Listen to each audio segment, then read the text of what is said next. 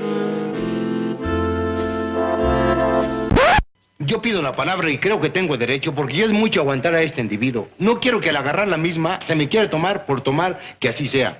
Este individuo desde un principio se vio la mala intención, señores del jurado. No, no, no quiero tampoco. ¿Por qué? Mire usted, a usted le yo tengo un, a usted lo conozco muy bien, señor. Yo no quiero tampoco que se me tome y se me subaque en esta forma porque soy macho en cualquier terreno. Y a mí no. Yo pido que se fusile al señor este y al otro señor y a todos. Y usted, contra usted no pido nada porque ya me cansé. Señoras y señores, bienvenidos al episodio número 7. Increíble, ya estamos en el episodio 7. Y como ya les comenté en el episodio anterior, ya estamos a punto de finalizar esta serie. La realidad es que espero que poco a poco vayan escuchando mis episodios, les vayan agradando. En particular este episodio sí quiero aclarar lo siguiente. Este tema que voy a tratar ahora son opiniones personales no quiero generalizar ni quiero tampoco dar a entender que todos los abogados pensamos lo mismo. Esto es a base de cosas que he vivido, la experiencia propia y opiniones obviamente propias. Pero también sé que muchos abogados y muchas personas que han tratado con abogados van a coincidir en muchas de las cosas que yo aquí digo. Sin más preámbulo, les voy a revelar otro secreto más de los abogados nunca antes revelado. Y el secreto número 7 sería el siguiente.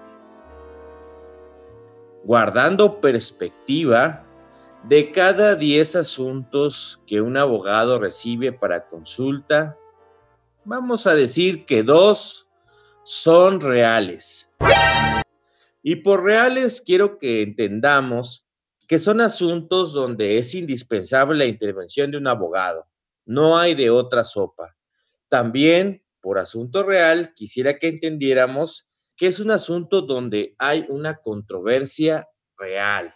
Y pudiéramos agregarle que es un asunto real cuando a ti como abogado te va a redituar económicamente los demás asuntos, pudiera yo decir que quizás solo existan en la mente de las personas. No son casos como tal, no son casos reales. Pudiéramos decir que el cliente a veces solito tiene la respuesta, tiene la solución. No es en realidad un problema en el que tú puedas cooperar en algo para resolverlo. Y bueno, me gustaría, para que nos vayamos entendiendo más, ponerte cuatro ejemplos, a ver si con eso pues agarramos la onda de qué es a lo que me refiero. Cuando los vaya yo mencionando, si tú te vas identificando con algún caso que para ti, digamos, en tu mente es real, pero que yo aquí estoy catalogando como que no, pues es para que le pienses un poco. Le pienses un poco de qué es lo que tú le estás proponiendo a tu abogado. Además, quiero agregar que a veces hay abogados que, aunque tú no le lleves un caso muy real, pues ellos lo toman. Es decir, al cliente lo que pida. Voy a tratar de no ser tan explicativo en cada uno de los casos que les voy a comentar para no alargar mucho este episodio. Ya ustedes solitos van desmenuzando a qué me refiero con cada uno de ellos. El primer ejemplo que te voy a poner. A ver, mi vecino hizo una construcción que dañó severamente mi propiedad. Ese es un caso real. Un caso que puedes tomar sin ningún problema. Ahora, caso que existe quizás solo en la mente de la persona. Mi vecino pone música muy fuerte, ya me tiene harto. Ahí está el primer ejemplo que les quiero poner. Esperamos que vayamos viendo la diferencia, ¿verdad? Y bueno, vámonos al siguiente caso. quiero agregar algo antes de seguir. Cada uno de los casos han sido mm, ejemplos de la vida real que me han pasado, ¿eh? O sea, no los estoy sacando solo de la mente. Bien, siguiente caso real. Mi hermano murió y dejó una propiedad y no tenía ni hijos, ni esposa, ni ningún dependiente económico. Ah, un caso real. Ahora vámonos al caso contrario. Escúchenlo. Mi hermano murió y su actual esposa con la que solo vivió sus últimos años y que, vamos a agregarle algo, él en vida le reconoció a su hijo, pues esta mujer se quiere quedar injustamente con su casa.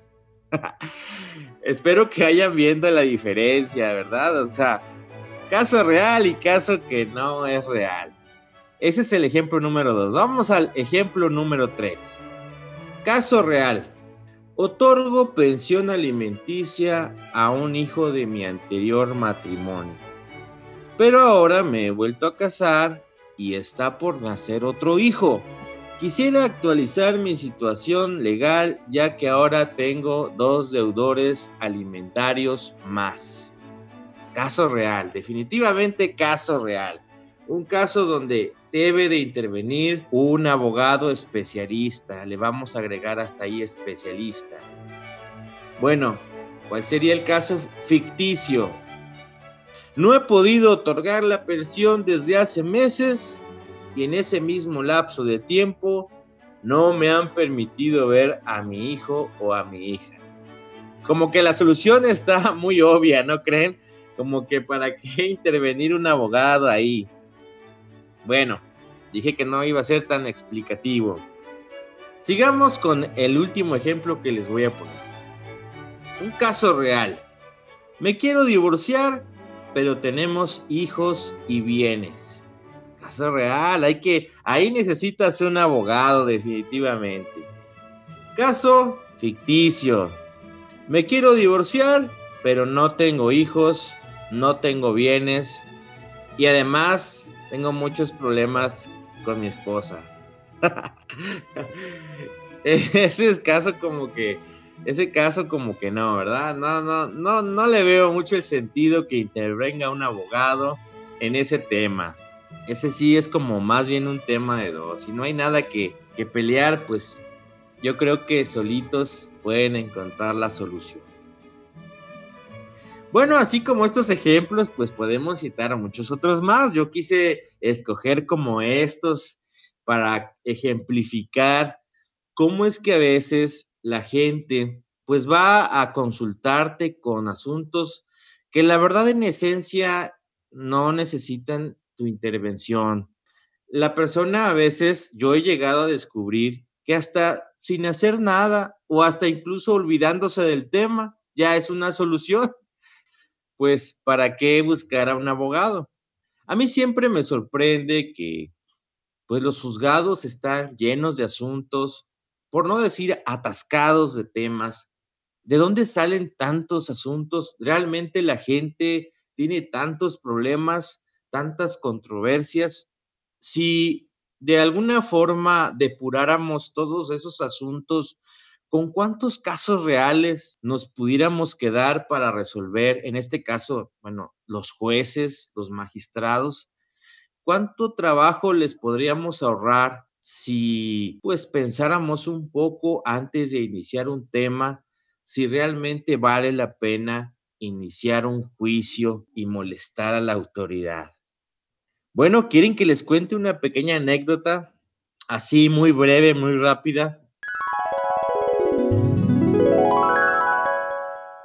En alguna ocasión, un amigo, un compañerito de trabajo, que no era abogado, me hizo la siguiente consulta. Resulta que también no, lo, dejaban que este hombre viera a su hija, porque en el trabajo donde estaba, pues no le iba muy bien, entonces él no había podido pues depositar la pensión. Entonces, pues él me dijo, ¿qué hacemos? Pues yo quisiera que me hicieras una demanda donde pues le reclamáramos el derecho legítimo, claro está, eso no, no lo voy a negar, pues de que ella conviva conmigo. Lo decepcioné un poco porque yo le dije, mira, yo te recomiendo mejor que hagas lo siguiente. Lo mejor sería, le dije, que si este trabajo que en el cual tú estás no te conviene, no te da para pagar la pensión a tu hija, pues lo mejor será que este tiempo que no te permiten verla, pues tú busques un trabajo mejor que te permita darles, además de valerte por ti mismo, otorgarle la pensión a tu hija. Y ya después cuando lo logres, pues empieza a depositar, pregunta por tu hija, avisa que ya depositaste. En dado caso de que no te quieran recibir el dinero, pues hacemos un procedimiento ahí para que lo deposites en, el juzgado y les notifiquen, etcétera, etcétera. Y yo le dije así, te garantizo que, no sé, quizás, ah, no sé, haces dos depósitos, tres depósitos, te diriges de manera educada hacia la mamá de tu hija, sin pelear, ¿verdad? Yo te garantizo que cuando menos te lo esperes, hasta ella solita te va a hablar y te va a decir, oye, tu hija pregunta por ti, cuando vienes por ella, etcétera, etcétera. Le dije, calculando, pues, ¿qué te gusta? Unos tres meses lo resuelves. Yo le vi la cara que se decepcionó de mí porque él esperaba mi apoyo de otra forma y ya solamente me agradeció. Un año después, un año y meses después, me lo volví a encontrar pues lo saludé y le pregunté, oye, ¿qué pasó con tu asunto? Cuéntame, ¿qué, qué, ha pasado? ¿Ya ves a tu hija? Fíjense, un año y meses después, ojo, me dijo, no, todavía no la he visto, pero pues ya la abogada ya va bien avanzada en el tema. Ya estamos a punto de obtener una resolución favorable. No, de verdad que yo sentí una frustración al escuchar este comentario. Ya no le dije nada para no hacerlo sentir mal, pero de verdad que dije, si me hubiera hecho caso, todo lo que se hubiera ahorrado. Así que amigos, piensa muy bien antes de consultar con tu abogado si realmente le vas a llevar un, caso donde necesitas de un abogado o le vas a llevar un caso donde la solución está en tus manos. No se pierdan el siguiente episodio, estamos a punto de terminar esta serie. Hasta luego.